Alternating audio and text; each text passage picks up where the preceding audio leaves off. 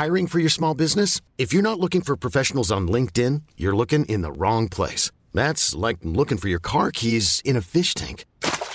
LinkedIn helps you hire professionals you can't find anywhere else, even those who aren't actively searching for a new job but might be open to the perfect role. In a given month, over 70% of LinkedIn users don't even visit other leading job sites. So start looking in the right place. With LinkedIn, you can hire professionals like a professional. Post your free job on linkedin.com slash achieve today.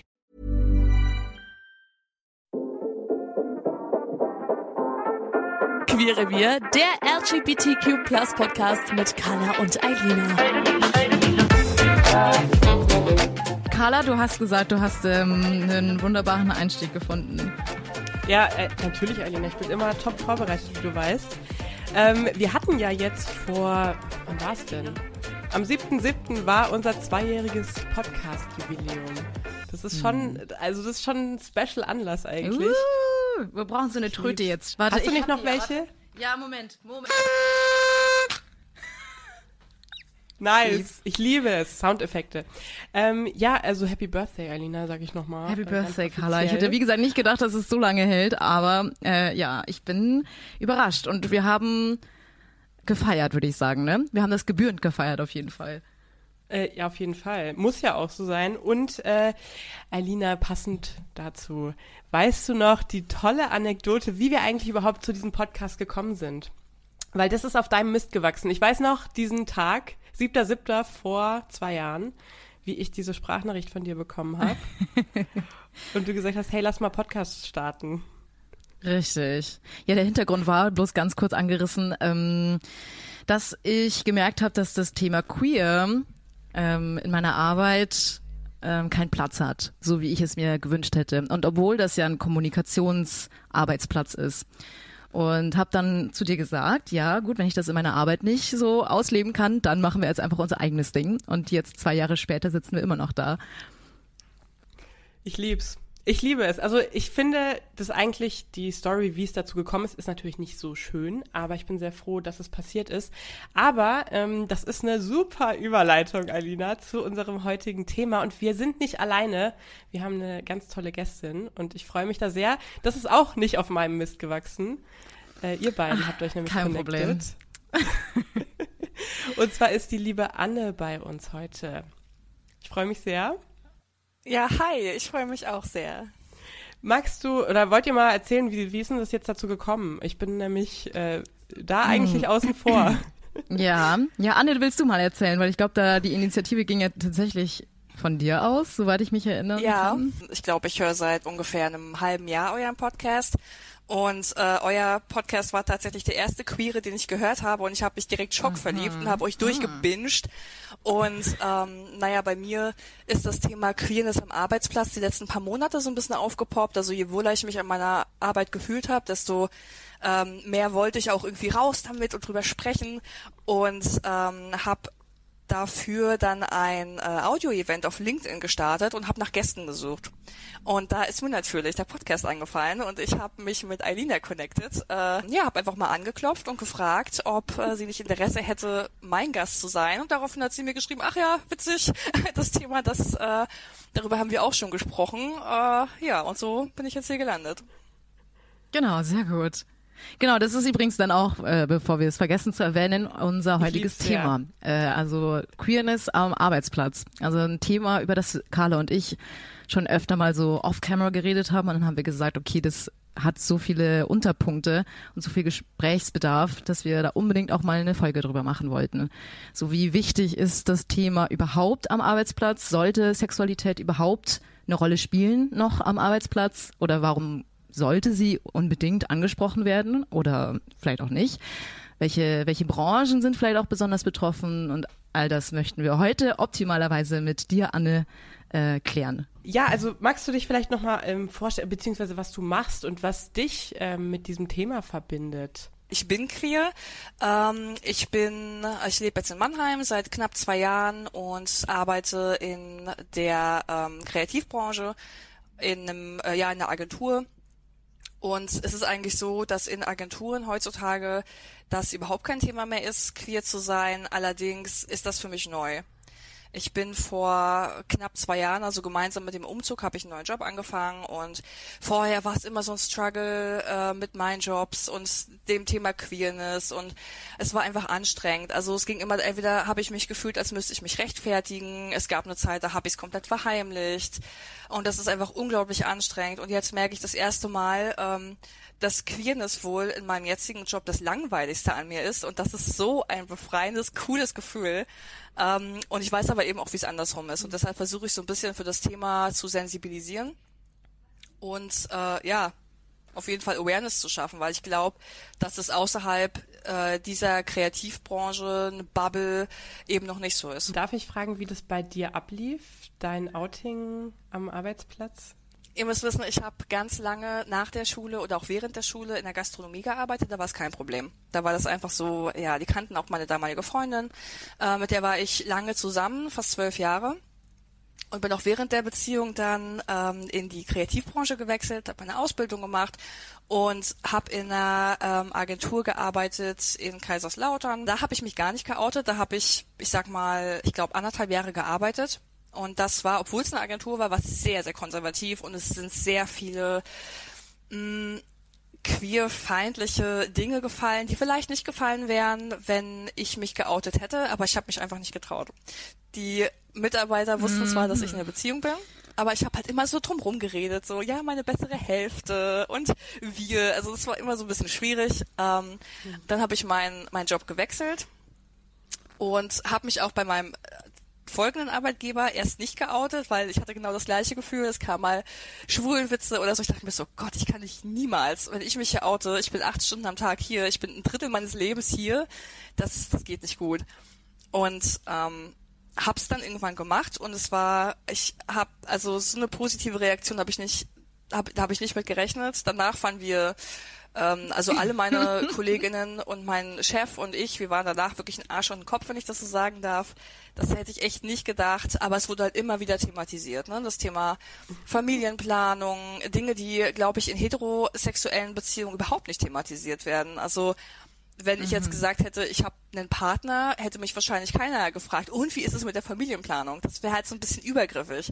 Mhm, auch wenn ich meinen letzten Arbeitgeber wirklich sehr, sehr geliebt ja. habe und die Arbeit dort sehr zu schätzen gewusst habe, habe ich mich immer so ein bisschen exotisch gefühlt. Und das hat es anstrengend gemacht. Und bei meinem jetzigen Arbeitgeber mhm. ist es so, ich bin hingegangen, ähm, das war direkt, ich dachte mir, das muss ich einfach mal ehrlich sein. Ich habe direkt gesagt, ich habe beim Vorstellungsgespräch noch kam es dazu. also ich habe direkt die Karten auf den Tisch gelegt und das war denen so egal. Also wie das, die haben dich drauf angesprochen oder hast du es von dir aus einfach schon gleich gedroppt? Ich habe es von mir aus erzählt. Ah, ja. Okay. Ich habe es irgendwie versucht einzubringen. Ich glaube mit irgendeinem komischen Klischee mit Katzen. Übrigens. Liebe ich. Ah, krass, okay. Genau. Und ähm, ich merke halt ganz, ganz extrem bei meinem jetzigen Arbeitgeber, dass, und also ich bringe es auch immer wieder an, nicht weil ich denke, dass ähm, es so wichtig ist, über meine sexuelle Orientierung zu sprechen, sondern eher, weil ich denke, dass es wichtig ist, Sichtbarkeit zu, zu halten und ähm, auch eine gewisse Awareness für das Thema zu schaffen merke ich ganz, ganz stark, dass sehr darauf geachtet wird, wie, äh, wie formuliert wird in meiner Gegenwart. Ich glaube auch so in, jetzt generell formuliert wird. Also natürlich gendern wir, das ist bei uns äh, sowieso Turnus, aber ähm, zum Beispiel, wenn es jetzt irgendwie, wenn jetzt mal eine Kollegin sagt, oh, äh, die ist doch voll der Männerschwarm, dann gucken sie mich an, und Frauenschwarm. Also das mhm. ist dann schon so ein bisschen inklusiver, aber halt in nett, also in wirklich total lieb. Und äh, ja, also das ist, finde ich, so der Weg, wo es, glaube ich, hingehen sollte. Also man merkt, du hast dich auf jeden Fall viel damit auseinandergesetzt, also dass du schon die richtige ähm, Ansprechpartnerin für das Thema bist. Jetzt ist halt ähm, grundsätzlich die Frage, du hast jetzt ganz viele Aspekte schon mit einfließen lassen. Ähm, ich habe aber nicht ganz rausgehört. Findest du, ist es jetzt wichtig, dass Sexualität grundsätzlich äh, Thema sein sollte beim Arbeitsplatz oder vielleicht auch nicht. Du hast jetzt so beide Seiten so ein bisschen gesagt, okay, bei der einen, bei der einen Arbeit hast du es eben nicht gesagt und das war irgendwie ein Problem und jetzt bei der neuen ist es irgendwie irgendwie besser oder was für eine Rolle sollte Sexualität überhaupt am Arbeitsplatz spielen? Hm, ja, ich finde die Frage lässt sich ähm, gar nicht so eindeutig beantworten. Hm, ich finde persönlich hat ich sag mal, es hat nichts am Arbeitsplatz verloren, auf wen ich stehe. Aber was finde ich, was auf der Arbeit verloren hat, wenn man ein gutes Arbeitsklima haben möchte, ist, dass man auch mal über private Dinge redet. Also man tauscht sich mal mit Kolleginnen und Kollegen aus übers Wochenende und natürlich ist es dann angenehmer, wenn man einfach offen sein kann und sagen kann, ja, ich war mit meiner, keine Ahnung, mit meiner Freundin, Lebensgefährtin, Partnerin ähm, bei Freunden und das ist mir halt früher wirklich, also ich konnte es nicht. Ich konnte das so nicht machen, weil ich eben immer drumherum reden musste und das macht so anstrengend. Und ich glaube, mh, dass es noch teilweise nötig ist, ähm, das Thema am Arbeitsplatz auch zu fokussieren und anzusprechen. Ich hoffe aber, dass es irgendwann nicht mehr nötig ist, dass es irgendwann total egal ist, mhm. ob man sagt, hey, ich äh, gehe mit meiner äh, Frau heute Abend essen, ich habe keine Zeit, irgendwie eine Abendschicht zu übernehmen oder ja, oder eben nicht. Also ich glaube, das hat eher was mit dieser Selbstverständlichkeit der Kommunikation zu tun.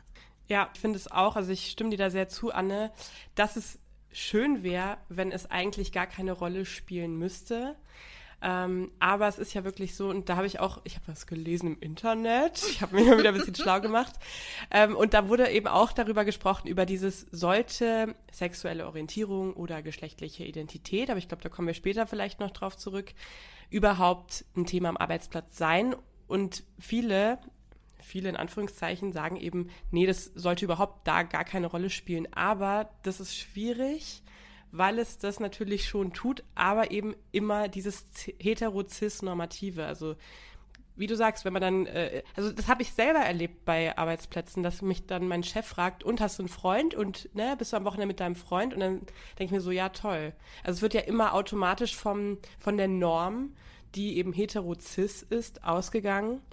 Und deswegen ist es ja, glaube ich, schon so wichtig, das zu thematisieren und da einfach mehr Sichtbarkeit zu schaffen. Ich finde, also gerade jetzt, wir haben, äh, wir sprechen gerade in Deutschland alle von Fachkräftemangel und wollen unbedingt, unbedingt neue äh, Fachkräfte für unsere Unternehmen gewinnen. Und gleichzeitig ähm, ist halt viel, was die meisten Unternehmen machen, ist, dass die Stellenausschreibungen halt einfach nur mit äh, MWD ausschildern und das war's.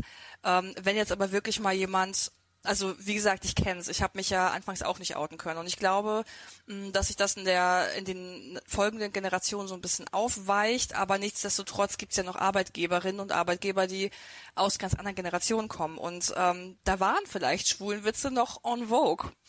Da waren, also das, das war total normal. Und wenn äh, jetzt jemand ungeoutetes in ein Unternehmen kommt und ähm, da ist eben sowas noch gehört noch zum, zum normalen Sprech und zur normalen Tonalität, da auch mal Schwulenwitz fallen zu lassen, was eigentlich total queerfeindlich ist, dann ist das natürlich für ungeoutete mhm. Personen mehr als unangenehm.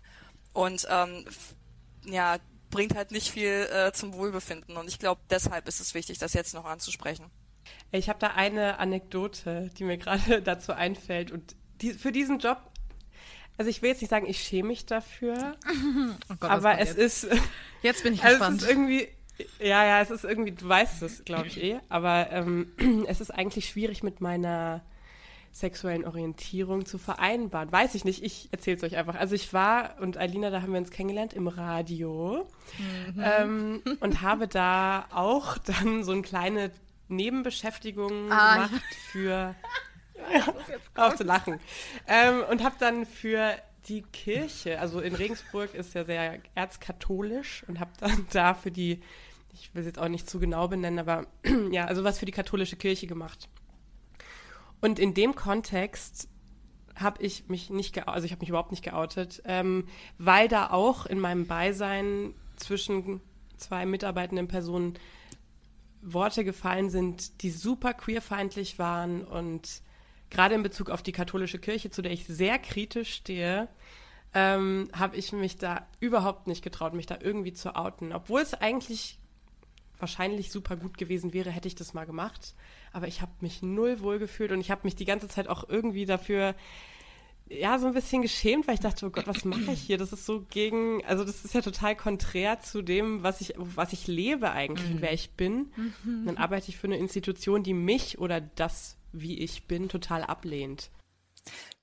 Kann ich voll nachvollziehen. Nee, ich erinnere mich an die Story. Na, ich sag mal so, ähm, ja. ich bin auch jetzt nicht, äh, ja, nicht gerade der größte Freund von Kirche. Ich bin auch nicht getauft, aber ich ähm, helfe ehrenamtlich für, äh, also bei dem kirchlichen Projekt mit. Aber mh, mm, da sehe ich es halt so, ich meine, da habe ich auch noch nie über meine sexuelle Orientierung gesprochen, fällt mir gerade mal auf. Liegt aber vielleicht auch daran, dass es äh, ja so ein Ehrenamt, was ich hin und wieder mache in einem äh, Seniorenheim, wo ich mich quasi ein bisschen um die alten Leute kümmere, mit denen spazieren gehe. Und ich glaube, da würde ich mich vielleicht sogar jetzt noch, und ich oute mich schon sehr, sehr lange, sehr, sehr häufig, ihr wisst, wie das ist, man muss sich immer wieder outen. Und sogar das wird noch komisch. Mhm. Ja. Total. Ja, wir haben im Vorgespräch ja eh schon geredet, dass ähm, wir jetzt alle wahrscheinlich ein bisschen privilegierter sind, alles ja. wir eigentlich in einer Branche tätig sind, wo das eigentlich recht toleriert wird und eigentlich gar kein großes Thema ist. Aber ihr habt jetzt auch schon Beispiele genannt, wo das eben schwieriger ist. Also gerade vielleicht auch ein bisschen traditionellere Berufe, vielleicht Berufe, wo man viel mit, ähm, mit Menschen in Kontakt steht, die vielleicht sich dran anstoßen könnten. Ähm, ich weiß es nicht. Hast du, hast du noch mehr Beispiele? Hast du da irgendwie mit Leuten mal drüber geredet? Äh, oder sind dir manche Branchen mehr aufgefallen als andere? Mm, also bei mir sind es weniger die Branchen, die mir auffallen, es sind eher so die Gebiete. Mhm. Äh, ich habe zum Beispiel viele, viele Freunde, die auch in der Kreativbranche arbeiten. Das heißt eigentlich müsste man ja meinen, total entspannte, äh, sehr liberale Branche. Aber wenn man hier aus der Großstadt weggeht und aufs Land geht, sieht das ganz, ganz anders aus. Also da bekommen viele Bekannte von mir auch immer noch Anfeindungen. Es sind vor allem schwule Männer, die das mhm. ziemlich abbekommen. Mhm. Ähm, Frauen werden da eher immer so ein bisschen äh, entweder direkt so als als asexuelle Kumpeltypen dargestellt oder eben äh, es wird total es wird total zum Fetisch gemacht. Ähm, und bei Männern sind es halt wirklich eher die Anfeindungen. Aber ich bekomme das eher mit im ländlichen Gebiet und äh, ich denke, da werdet ihr wahrscheinlich ähnliche Geschichten äh, zu erzählen haben, oder? Also ich muss sagen, ich habe, äh, weil ich habe jetzt natürlich auch, auch so im Vorlauf äh, für die Folge heute so ein bisschen über meine Erfahrungen nachgedacht und ich habe mich so bewusst also klar, ne, wenn ich dann länger in einem Job war, dann freundet man sich ja auch mit den KollegInnen an und dann natürlich, ne, wenn man über das Private spricht, dann outet man sich irgendwann. Aber ich war so, vor allem bei meinen Vorgesetzten, habe ich mich eigentlich nie geoutet. Also bis heute nicht. Und da ist es immer noch so, gerade wenn das, war jetzt bei mir so, ich möchte jetzt auch nicht generalisieren, aber wenn es eben männliche, heterozis Menschen sind, die meine Vorgesetzten sind, dann kommen da auch immer so voll, ich finde es auch einfach irgendwie übergriffige Sprüche mit diesem Ja, na, was macht denn dein Freund? Oder, also, dass man, ah, ich weiß nicht, das ist auch unabhängig von meiner sexuellen Orientierung, finde ich ein bisschen inappropriate, weil wir sind nicht auf diesem Level, wo ich dir das erzählen muss oder möchte und ja, deswegen, ich bin da sehr, immer noch sehr vorsichtig ähm, mit so Outing und weil ich aber auch irgendwie das Privileg habe, dass ich es nicht sagen muss, weil man es mir vielleicht mhm. nicht ansieht oder vielleicht doch, ich weiß es nicht. Aber eigentlich wahrscheinlich augenscheinlich erstmal nicht ansieht. Also du stößt dich nicht nur dran an, weil, weil eben deine queere Sexualität dann zur Sprache kommen würde, sondern generell, weil du findest, oft im, im Job hat jetzt so das ist halt zu privater Talk, das hat da keinen Platz, oder? Ja, ich finde halt, also ich finde es äh, super. Also es ist ja immer sehr individuell wenn, einfach, ne? Ja. Sorry. Ja, aber ich finde, also ich finde es super gut, Anne, wie du das machst oder dass du auch sagst, so, es ist voll wichtig, sich zu outen. Finde ich auch. Ich bin da voll bei dir. Aber ich finde manchmal, also fühle ich mich einfach gar nicht in diesem, habe ich keinen Safe Space da in der Arbeit. Und es ist natürlich schon auch sehr, man macht sich sehr verletzlich, sehr angreifbar und ich fände es schöner, wenn da von dem Arbeitgeber selber ein bisschen einfach, ja, mehr Inklusionsarbeit von vornherein geleistet wird, dass ich nicht den Mut aufbringen muss oder diese ne, Hürde überbringen, überschreiten muss, ich oute mich jetzt und setze mich da auch echt Risiken, also jetzt bei meinen Branchen jetzt auch nicht, aber ne, man, man geht da ja schon echt auch, läuft da Gefahr, so sich sehr angreifbar zu machen. Und wenn es da aber schon von vornherein irgendwie viel inklusiver läuft, ja, ich halt glaube, das ist so schön. beidseitig. Also ich denke, dass ganz, ganz viele, ähm, also vielleicht sogar privilegiertere Menschen, ich, wie wir alle drei jetzt, also Menschen, die, bei denen man es nicht sofort ansieht, vielleicht ist bei uns auch mehr ähm, internalisierte Queerfeindlichkeit als bei Menschen, die damit viel, viel mehr nach außen gehen. Also bei dem man quasi sofort sieht, okay, die haben, weiß ich nicht, ein Regenbogen-Tattoo und kurze Haare und die tragen es nach außen und sind so stolz, so wirklich laut und proud. Ähm, ich glaube, dass das so ein Mix ist, auch, also das, was du gerade ansprichst, Carla, ähm, ich denke, dass wir da beide dran arbeiten müssen, also sowohl ArbeitnehmerInnen als auch ArbeitgeberInnen, mm, weil es gibt viele Arbeitgeber, die das noch gar nicht auf dem Schirm haben, das Thema, und keine Sichtbarkeit oder das Thema auch nicht mh, erkennen können, ohne darauf gestupst zu werden. Und da wiederum ist es, mhm. auch wenn das natürlich, es fühlt sich immer an wie ein Sprung ins kalte Wasser, wenn man gerade so einen konservativen Chef hat und man weiß, oh Gott, eigentlich geht ihm das überhaupt nichts an und ich will nicht, dass mhm. in seinem Kopf irgendein Kopfkino startet.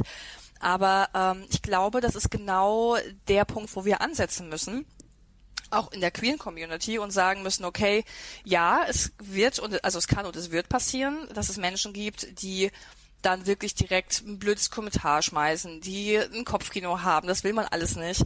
Aber ich glaube, wir können das nur dann abbauen, wenn wir eben ganz, ganz aktiv mit dem Thema umgehen und auch wenn sich das nicht immer gemütlich anfühlt, wirklich laut und proud sind. Mhm. Word. Ja, sehr gut. Was ich mich gerade frage, also ich habe jetzt hier mehrere Fragen. Erstens, ähm, was wäre denn, also das soll jetzt nicht eine dumme Frage sein, aber stelle ich mir gerade wirklich. Ähm, was wäre denn so das Schlimmste, was jetzt theoretisch passieren könnte, äh, wenn man sich jetzt im, am Arbeitsplatz outet? Also ist mal so ganz blöd gefragt. Also das Schlimmste wäre, ähm, oder was befürchtet ihr denn so aus euren Perspektiven oder was ist euch vielleicht schon begegnet oder gerade Anne dir nochmal, ähm, dass man anders behandelt wird oder dass man, dass man weniger wertgeschätzt wird oder weniger ernst genommen wird oder was, was ist du, da? Ich glaube, so viel Schlimmes kann nicht passieren. Das ist alles nur Kopfsache. Also bei mir ist es beispielsweise, ich habe mich so davor gesträubt, mich zu outen, weil ähm, ich tatsächlich eine ziemlich, ich glaube, ich hatte eine ziemlich stark internalisierte Queerfeindlichkeit mir selbst gegenüber einfach. Und ich dachte mir nur so, oh mein Gott, dann ich komme mit all meinen Kollegen total gut klar und die werden sich alle von mir abwenden und die finden mich dann total schräg und wir haben die ganze Zeit rumgeblödet und ich muss sagen, ich bin halt Mensch, ich kokettiere auch gerne und das ist dann unmöglich und die Frauen denken dann alle, dass ich auf die stehe und das ist furchtbar und ich muss aber trotzdem noch fünf Tage die Woche, acht Stunden hin. Das waren so meine Gedanken. Also es ging eher um dieses Zwischenmenschliche ähm, und um dieses Gefühl, äh, dann verurteilt zu werden. Und ich habe das tatsächlich nicht einmal gehabt. Also ich habe mit meiner Ex-Freundin, mit der ich so lange zusammen war, äh, kurzzeitig zusammengearbeitet. Ich war ihre Vorgesetzte, also da waren wir schon, da waren wir schon. Na, sie hat, ähm, sie hat studiert und bei mir ein Praktikum gemacht und ich war so eine kleine Durchstarterin und bin halt ziemlich schnell aufgestiegen und hatte sie dann halt, äh, ja, sie hat in meiner Abteilung gearbeitet und ich war ihr dann vorgesetzt und auch da, wir waren nicht geoutet.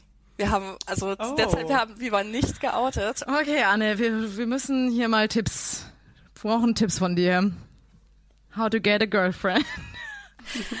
ähm, ja, und wir sind essen gegangen mittags, also so, so richtiges Geschäftsessen, so richtiges formales Geschäftsessen mit meinem Chef und habe ich gesagt, du pass auf, ich weiß nicht, wie das ankommt und ich glaube, das ist nicht erlaubt. Ich führe eine Beziehung innerhalb des, äh, des Arbeitsplatzes. Er so, ah, mit wem?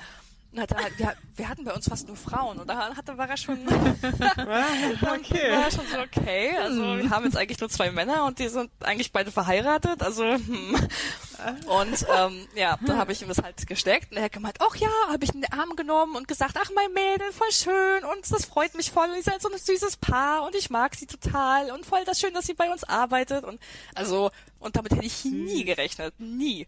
Ja, ich muss da gerade voll, äh, also es ist mega schön, dass das bei dir so gut lief. Und äh, ich muss da gerade dran denken, ich habe mit meinen Eltern erst letztens darüber gesprochen. Äh, meine Eltern sind beide nicht queer und die haben aber jetzt äh, beide gerade irgendwie, cool, das ist auch so ein Zufall, die arbeiten gar nicht in der gleichen Stadt, aber die haben beide jetzt eine neue Kollegin bekommen. Ähm, das sind zwei getrennte KollegInnen und die sind aber ein Paar also ein lesbisches Paar und ähm, haben bei meinen Eltern getrennt auch komplett verschiedene Branchen angefangen. Und die waren jetzt mit denen essen. Und ähm, für meine Eltern war das total schön, weil die auch damit nicht so wirklich eine Berührung hatten. Also die haben, glaube ich, bisher in ihrem Arbeitsumfeld nicht wissentlich mit queeren Personen gearbeitet. Und für die war das einfach total ja, einfach auch mal so eine neue Erfahrung und das fanden die dann auch gerade im Kontext mit mir super, ähm, das einfach auch mal so, so Menschen kennen, also das klingt jetzt auch irgendwie blöd, so Menschen, aber dass das für die einfach auch mal eine schöne Erfahrung war und für, also ich glaube, dass das äh, tatsächlich auch für, für heterosexuelle Personen einfach auch voll die Bereicherung sein kann.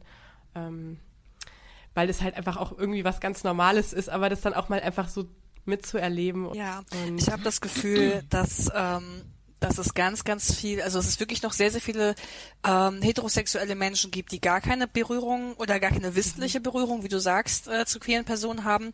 Und das Einzige, ja, was sie als mh, mm, als Anlaufpunkt haben, sind dann so Sachen wie CSDs, die im Fernsehen übertragen werden, oder sie sehen Hella von Sinn. Und das ist ja überhaupt, also das ist ja, und ähm, ich glaube, dass es da einfach so ein bisschen schwierig ist zu verstehen, dass es eben nicht diese schillernde bunte Welt ist, sondern dass es auch einfach eine ganz, ganz normale, langweilige Welt mhm. ist mit ganz normalen Beziehungsproblemen und Stimmt, das ist ein guter Punkt, den du ansprichst, weil oft, ähm, gerade bei Leuten, die halt in der queeren Szene selbst nicht so aktiv sind, die damit keine Berührungspunkte haben, sind halt gerade so mh, mm, lesbische Frauen, finden oft nur im Film oder in der Fantasie oder im Porno statt oder irgendwas und ähm, werden halt irgendwie so so end, also als wäre es halt wirklich so noch nicht normal. Und äh, vielleicht ist das einfach, es ist ein natürlicher, ganz normaler ähm, Zweig des Lebens, so die Arbeitswelt und äh, ist wahrscheinlich deswegen umso wichtiger, dass, äh, dass man das da einfach normalisiert. So, okay, ich als queere Frau gehe auch wie jeder andere normale Mensch in die Arbeit und bin halt auch nicht äh, irgendwie anders als meine heterosexuellen KollegInnen. Also das ist auf jeden genau. Fall ein wichtiger Punkt, ja. Ja, ja und ähm, eben auch dann einfach dieses Normalisieren der der Gespräche auf der Arbeit.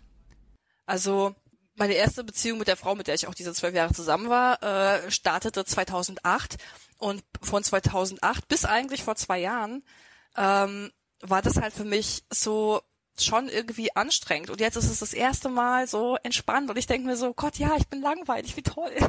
Und das ist einfach ein schönes Gefühl. Und ich will halt einfach, dass es jedem so geht. Mhm. Apropos jedem, Carla, du hast, glaube ich, auch noch ein paar Facts rausrecherchiert, ähm, was du mir erzählt hast. Und ich fand es irgendwie, also hat mich ein bisschen überrascht, ähm, weil du mir erzählt hast, wie viele queere Menschen sich tatsächlich nicht trauen, äh, die Sexualität beim Arbeitsplatz zu, zu offenbaren. Mhm. Erzähl genau, mal, was genau, hast du rausrecherchiert?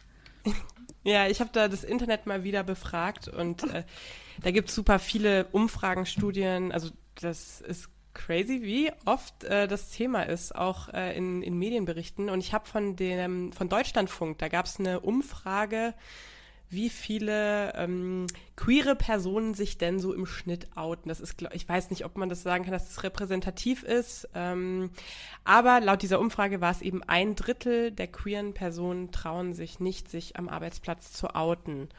Ja, ich weiß nicht, ob ich diese, also ich habe das Gefühl, das müsste eigentlich fast mehr sein oder? Das habe ich auch gelesen. Ich glaube, der, der Wert ist höher. Mhm. Weil ich auch denke, dass ganz viele dieser Menschen, die da noch nicht mit reinfallen, auch Leute sind, die gerade noch voll in der in der Outing-Phase, in der Questioning-Phase stecken. Mhm. Also viele trauen sich, ja. glaube ich, die kommen da gar nicht hin. Wie, wie lange am Tag sind wir arbeiten? Und mhm. wenn wir da nicht das Gefühl haben, uns outen zu können, dann wird es wahrscheinlich noch länger dauern, dauern, bis dieses innere Outing rum ist. Eben, also ich glaube, die fallen da gar nicht mit in die Statistik. Ja wir reden ja immer so über dieses, wir sind erst unsichtbar und machen uns dann sichtbar. Und Sichtbarkeit ist hier super wichtig, ist es auch, also auf jeden Fall. Ähm, aber es gibt natürlich auch Personen in der LGBTQIA-Plus-Community, die gar nicht diese Wahl haben, ob die sich jetzt outen oder nicht, weil sie eben schon sichtbar queer sind. Ne, entweder sind Transpersonen und du siehst, also manchen Personen sieht man es einfach mehr an, dass sie queer sind. Ähm, und die sind dem natürlich ganz anders ausgesetzt als queere Personen, die quasi in diese heteronormative, in dieses heteronormative Rollenbild irgendwie augenscheinlicher reinpassen.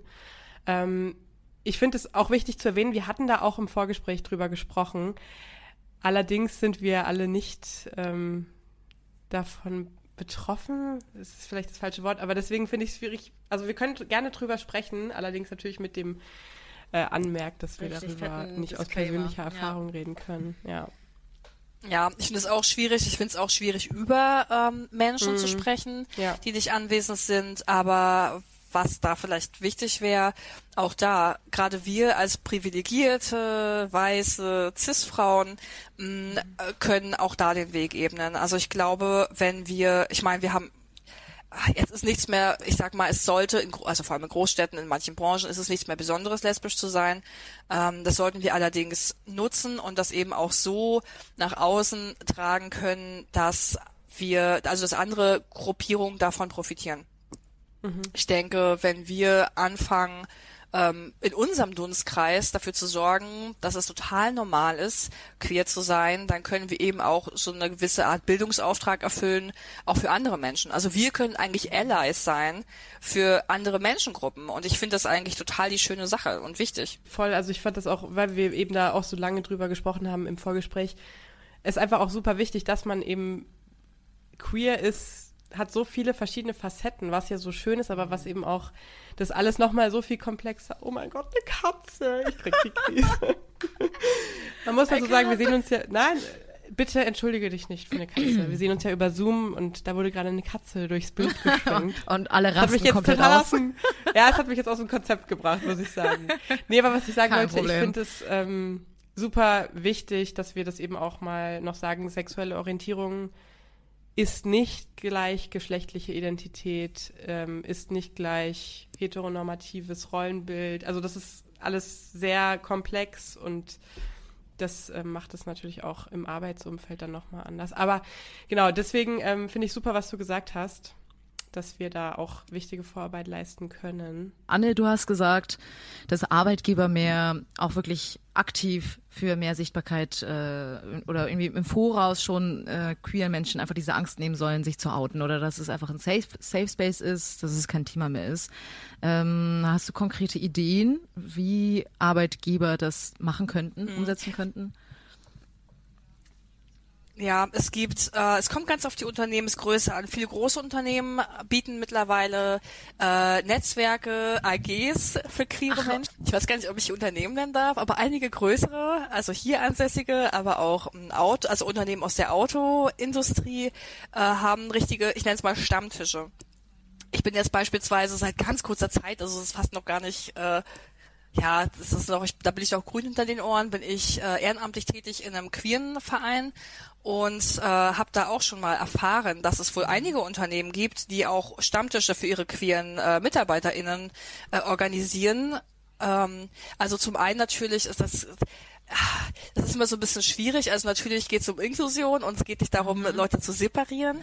Aber da geht es dann auch darum, dass beispielsweise natürlich heterosexuelle Menschen dabei sein können, sich informieren können, ähm, ja, zu Allies werden können, äh, dass Themen besprochen werden, wie ähm, wie gehe ich mit Diskriminierung am Arbeitsplatz um. Es werden Ideen gesammelt, wie ähm, man den Arbeitsplatz zu einem Safe Space machen kann, weil ich glaube, und das gilt auch für kleine Unternehmen, dass es nicht reicht, wenn man seine Stellenanzeigen nur aus, also ausschreibt mit äh, wir suchen bla bla bla, MWD, reicht nicht. Oder ähm, gendern, reicht nicht. Es ist zwar inklusiv und es zeigt, wo der Weg hingehen soll, aber da muss mehr getan werden. Und ähm, ich denke, also ich kann jetzt beispielsweise äh, ja, also wie gesagt, diese, diese Stammtische nennen oder es gibt auch verschiedene Sportveranstaltungen von größeren Unternehmen, die äh, zum Beispiel irgendwie so inklusives Fußball mit queeren Menschen veranstalten. Und im Kleinen natürlich zwischenmenschlich. Ne? Also ich finde es wichtig, wenn ähm, die Unternehmen dafür sorgen, dass ihre MitarbeiterInnen sensibilisiert werden für gewisse Themen, sei es mit äh, Webinaren, an denen sie teilnehmen können, mit internen Schulungen, ähm, mit ja, mit Broschüren.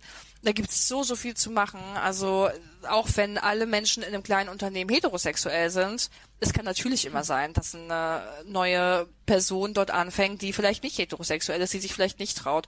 Und da muss einfach mh, im kleinen Rahmen auch schon mehr sensibilisiert werden für inklusive Sprache, die eben diese dieses Gendern ähm, übertrifft. Auf jeden Fall. Ich habe auch manchmal das Gefühl, ja, diese, ähm, also klar, es ist schon mal ein Riesenschritt und das muss ich sagen, vermisse ich aber auch teilweise an diversen Arbeitsplätzen, dass nicht mal gegendert wird und ich frage mich so, boah, okay. Ähm, aber ja, wie du sagst, also das, das ist auch so ein bisschen, ja, das schreibt man halt mal hin und ob man das aber dann wirklich auch die Tragweite oder die Wichtigkeit davon versteht, ist dann auch die andere Frage. Wa- Was ich mich halt frage, weil bei mir jetzt eben auch so noch ein paar ähm, Branchen einfallen. Also ich persönlich kann ja jetzt nicht aus Erfahrung sprechen, weil ich, ähm, also obwohl, obwohl ich habe auch einmal in, oh Gott, ganz kurz habe ich äh, bei der Caritas in einem alten, also in einem äh, in einer Tagesstätte vom von der Caritas gearbeitet für für Altenpflege quasi. ähm, Kalle, das wusstest Oh, du doch gar nicht, ne? Mhm. Ich wusste das nicht. Das war auch ja, so ein. okay, cool. Ja, ja, das habe ich auch noch nicht lang gemacht, aber auf jeden Fall, das war vielleicht noch am ehesten so ein, so ein so eine Arbeitsstelle, wo ich mir dachte, okay, jetzt brauche ich nicht erzählen, dass ich heute Abend eventuell mich noch mit einer Frau treffe und nein, nicht zum ähm, zum Stricken. Ähm, aber genau, ansonsten halt jetzt in meiner Medienlaufbahn ähm, habe ich da eigentlich jetzt keine Erfahrungen, aber worauf ich jetzt hinaus möchte, ähm, zum Beispiel, das ist jetzt hauptsächlich das, das größte Beispiel, das ich auch nennen kann, ähm, so gerade so juristische, die juristische Branche, da habe ich auch schon des Öfteren ähm, mitbekommen von wirklich Leuten, die eben im Studium sind oder dann später am Arbeitsplatz und so, dass es da halt einfach tatsächlich noch so eine Branche ist, die halt sehr konventionell ist, sehr ähm, natürlich auch mit Ellbogen und da hat, glaube ich, dieses Persönliche schon mal gar keinen Platz, ähm, geschweige denn überhaupt irgendwie eine queere Sexualität zu haben. Und ähm, kenne ich auch eine Person, die ähm, bis heute auch noch nicht über diesen Schatten springen konnte, sich zu outen. Also das wirklich komplett äh, für sich behält. Und auch wenn, wenn sie wirklich so mehr oder weniger obviously gefragt wird, dem Thema einfach ausweicht. Also das wäre jetzt zum Beispiel eine Branche. Und meine Frage, die ich jetzt daran anschließe, ist, ähm, wie kann man denn auch solche sehr konventionellen Branchen erreichen? Also wie setzt man da an? Ich meine, wir, ich meine, das ist eine sehr, sehr schwierige hypothetische Frage, aber ähm, in einer optimalen Welt wäre das ja in, in jedem Unternehmen, in jedem, in jeder Tätigkeit gar kein Thema mehr. Ich glaube, ähm, da gehört, da gehören eine ganze Menge Eier dazu. Und ich glaube, du musst tatsächlich einfach richtig, richtig mutig sein und damit klarkommen, was passiert. Es klingt total, es klingt so ein bisschen abgedroschen, aber man muss ja, glaube ich, schon ins kalte Wasser springen. Und ich glaube, dass, auch wenn das eine sehr, sehr konservative Branche ist, ähm, die Menschen, die dort arbeiten, ja immer noch Individuen sind und ähm, na genauso wie äh, wir als queere Menschen nicht über den Kamm geschoren werden wollen, ähm, wollen das glaube ich auch Menschen nicht, die einer gewissen Branche angehören. Und ich glaube, da müssen wir vielleicht auch einfach offen genug sein und darauf hoffen, dass Menschen eben auch ja individuell sind und auch individuell reagieren. Und ansonsten, also ich habe ja vorhin von dem Beispiel erzählt mit den Autohäusern, also auch die Autobranche ist eine sehr, sehr konservative Branche. Ähm, und also auch eine Branche, in der Frauen vielleicht gar nicht so ernst genommen werden, könnte man von außen meinen. Und äh, gerade, also ich kenne als Beispiel jetzt Ford. Äh, Ford ist, setzt sich sehr, sehr stark ein für die ähm, Sichtbarkeit und für die Rechte queerer Menschen, die ähm, in deren Unternehmen arbeiten. Also die versuchen genau in so einer konservativen Branche der sehr, sehr stark gegenzuwirken. Krass, okay. Habe ich jetzt nicht erwartet. muss auch sagen, also jetzt nochmal auf mein äh, sehr interessantes Beispiel mit der katholischen Kirche. Ich meine, ganz ehrlich, hätte ich damals die Eier gehabt und mich geoutet, ich glaube, das hätte sehr viel Gutes auch bewirken können oder es hätte gar nichts bewirkt. Aber auf jeden Fall glaube ich, dass es eher positiver als negativer hätte werden können. Gerade in so einem Umfeld, ähm, wo es ja eigentlich eher, wo man überhaupt nicht, also katholische Kirche und Queersein assoziiert man ja eigentlich überhaupt nicht miteinander. Aber ähm, das sieht man ja jetzt auch und es war jetzt ja auch in den Medien immer mehr PfarrerInnen hatten auch ihr Coming Out und sagen ganz offen, ich bin queer in der Kirche und dass sich das ja überhaupt nicht ausschließt, weil natürlich in jeder Branche gibt es queere Personen. Also würde ich jetzt Überraschung. Ja, crazy. Ja, genau. Ja, und genau, und das aber auch mal einfach äh, ja, zu akzeptieren, zuzugestehen und ähm, gerade in diesen Branchen, wo es eben augenscheinlich gar nicht reinpasst, das mache ich jetzt mit sehr großen Anführungszeichen, ähm, ist es, glaube ich, super wichtig, diesen Schritt zu gehen, auch wenn er dann umso schwerer fällt. Ja. Aber dann kann er auch am meisten bewirken. Und ne? das ist also, dann, ja, und es ist auch überraschend, wie äh, dann die Reaktionen sind. Also gerade jetzt ist, jetzt ist Caritas hier schon öfter gefallen. Äh, also Caritas war es auch bei mir, bei meinem Beispiel vorhin. Ähm, und die Caritas hatte mich, also jetzt ist bald der CSD in, in Mannheim. Und ähm, aufgrund meiner ehrenamtlichen Arbeit natürlich hat mich die Caritas gefragt, da war ich auch sehr überrascht und habe mich total gefreut, ähm, ob ich mit auf deren Wagen äh, dabei sein will. Ich dachte mir so, ihr habt einen Wagen? Äh, bin ich jetzt nicht, weil ich bin anderweitig eingespannt, aber da war ich auch echt überrascht. Und ich glaube, dass, äh, dass auch wir aus der queeren Community vielleicht so ein bisschen unsere mh, unsere Perspektiven überdenken sollten und unsere Scheuklappen ablegen sollten. Und ja, natürlich, also wir können nicht alles schönreden. Natürlich kann es mal zu echt unangenehmen Situationen kommen. Und das wird auch so lange passieren, bis äh, das wirklich zu allen Menschen durchgedrungen ist, dass queere Menschen genauso normal sind wie hetero Menschen, genauso normal sind wie alle Menschen auf der, also es gibt kein Normal, weil alle sind unterschiedlich. Aber ähm, ich denke, dass wir da wirklich noch eine ganze Menge Vorarbeit leisten müssen und uns eben auch manchmal dafür ja, in die Nesseln setzen müssen, damit es besser wird. Ja, ich würde halt einfach sagen, also wie ich's, ich weiß nicht, das ist kein gutes Beispiel, aber wie ich es bisher eigentlich immer gemacht habe oder was, nee, ich habe es gar nicht so, so gut gemacht, aber einfach halt selbstbewusst damit umgehen, würde ich sagen. Einfach hingehen, sagen, okay, vielleicht ist es einmal kurz Thema, ja, ich habe eine Freundin oder ich bin queer oder irgendwie, keine Ahnung. Und dann einfach, also seinem, seinem Job nachgehen. Also letztendlich so kann man es, glaube ich, am ehesten normalisieren, einfach dazu stehen. So, tut mir leid, ich kann es nicht ändern. Ich stehe dazu, ich bin total glücklich mit, mit meinem Leben und dann take it or leave it oder ich weiß es nicht.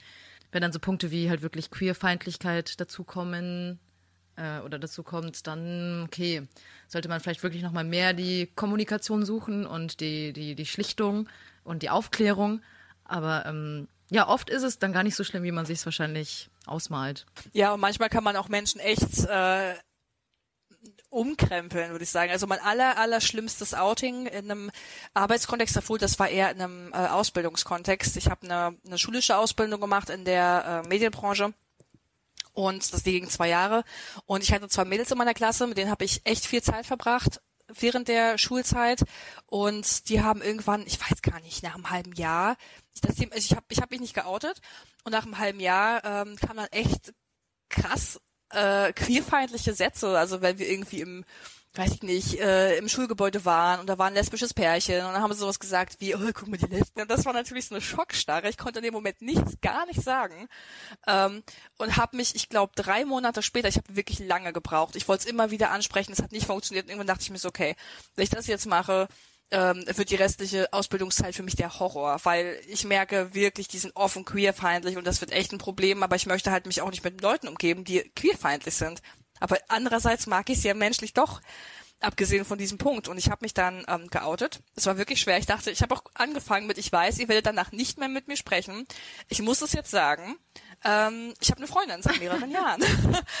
Und ähm, die Reaktion war, war zuckersüß. Die waren so, oh mein Gott, Anne, hätten wir es gewusst. Und oh Gott, unsere Sprüche, es tut uns Eben, voll leid. eben, Und ja. danach, egal, wenn irgendwer in unserer Gegenwart was gesagt hat über äh, queere Menschen, ich musste gar nicht sagen, die sind wie kleine, äh, wie kleine Pitbulls auf diese Person los. Also es waren sowas von Ally auf einmal. Ich dachte mir, wow, wie ist das denn passiert? Also es gibt halt auch solche Geschichten. Und ich muss sagen, also ich weiß das noch, Alina, bei uns, wir waren ja auch mal Arbeitskolleginnen. Ähm, und ich muss aber sagen, dass da, wo wir gearbeitet haben, war es eigentlich schon, da waren viele Queers, oder? Also ich weiß nicht, ob alle mhm. offen, ge aber ja. Ja, es doch, waren also nicht, sehr viele es waren nicht alle, aber es waren schon viele, finde ich auch. Also allein bei, bei deinem Sender, wo du hauptsächlich tätig warst und auch bei meinem. Also es war jetzt auf jeden Fall keine Überraschung, dass da irgendwie queere Leute gearbeitet haben. Und ich glaube halt, wie gesagt, in so Radio, TV-Szene ist es halt wirklich nicht so unüblich. Ja, aber ich weiß noch, ich habe nämlich, ich wusste, dass du queer bist. oh Gott. Oh mein Gott, haben wir das jemals dich auf- erzählt? Ich weiß es gar nicht, aber ich habe dich auf Tinder gesehen. Also Regensburger Tinder ist sehr überschaubar und tatsächlich habe ich, Mannheimer ich glaube Tinder vielleicht auch. auch überall, vielleicht ist es echt überall so.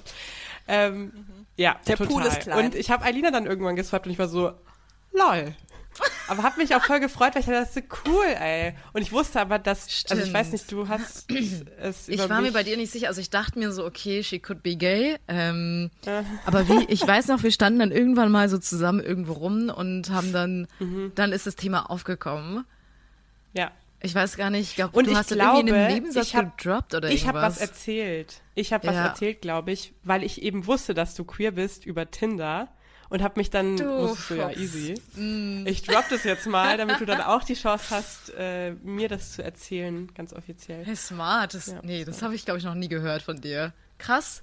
Ja, ja, jetzt äh, weißt du es auch mal. Nee, aber das, und da habe ich mich dann auch safe gefühlt. Ich meine, sowieso bei uns habe ich mich safe gefühlt, aber ich finde, also ich habe mich richtig gefreut. Dann auch so jemand in meinem Alter ist auch queer. Wir waren so gleich, wir waren wie Arsch Und ich einmal. glaube halt, dass Ja. das auch das Wichtige ist, ähm, warum man sich outen sollte. Weil du dann anderen Personen auch diesen Space geben kannst. Und dann die wissen die, ja, guck mal, da ist schon jemand bei uns in der Arbeit. Stimmt. Eigentlich, Carla, sind wir beide das perfekte Beispiel Total.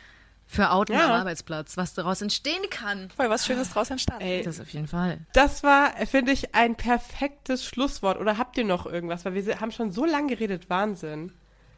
Nee, ich möchte nur anfügen, ähm, also wir haben hier auch noch ganz viele Punkte einfach nur angeschnitten, weil wir ähm, zu ganz vielen Themen einfach noch nichts oder nichts sagen können. Aber das wäre eigentlich nur ein guter Grund, vielleicht einen Teil zwei zu machen. Also bloß weil wir jetzt halt irgendwie gefühlt eine Stunde schon geredet haben, heißt es nicht, dass das hier alles auserzählt ist. Absolut nicht. Und äh, wie immer gilt natürlich Kritik und Anmerkungen oder Fragen oder oder ihr habt auch äh, Erfahrungen bei euch am Arbeitsplatz gehabt, die ihr teilen möchtet. Immer sehr gerne her damit, weil ja, wie du gesagt hast, Elina, ich glaube, das schreit nach einem Teil 2, ähm, dass wir da nochmal drüber sprechen. Weil es geht, also ich meine, fast jede Person hatte schon mal oder hat eine Arbeitsstelle und ich glaube, das ist ein sehr wichtiges Thema. Äh, es hat mich super gefreut. Anne, ganz, ganz vielen Dank, dass du heute bei uns warst. Ja, ich habe zu danken. Ja, ich bin ja voll das Fangirl von euch. Also vielen, vielen Dank für die. Einladung. Das ist Ja, danke, dass so. du, dass du dich, dass du mich kontaktiert hast, weil damit ist es ja eigentlich losgegangen. Das hast du ganz toll gemacht. Vielen Dank, dass du heute bei uns warst. Ach, Dankeschön. Ja, man merkt, ne, also ihr könnt auch alle Teil des Podcasts werden. Ihr müsst uns einfach nur Ihr müsst nur was. Gescheites zu sagen haben. Äh, So schaut's aus. Ja, ich wünsche euch noch einen wunderschönen Abend und ähm, Alina, wir hören uns in zwei Wochen und Anne, vielleicht sehen wir uns ja echt auf dem CSD in Mannheim. Der ist nämlich im im August, ja. Fände ich richtig cool. Carla, wir beide sehen uns in Berlin am CSD. Ich hoffe, du hast es nicht vergessen. So, ja, So Tatsache. Nächstes- Ja, okay, richtig. True, true. Ja, dann sehen wir uns vielleicht alle noch mal irgendwie am CSD diesen Sommer. Das fände ich richtig cool. Night. Queere Wir, der LGBTQ Podcast mit Carla und Eilina.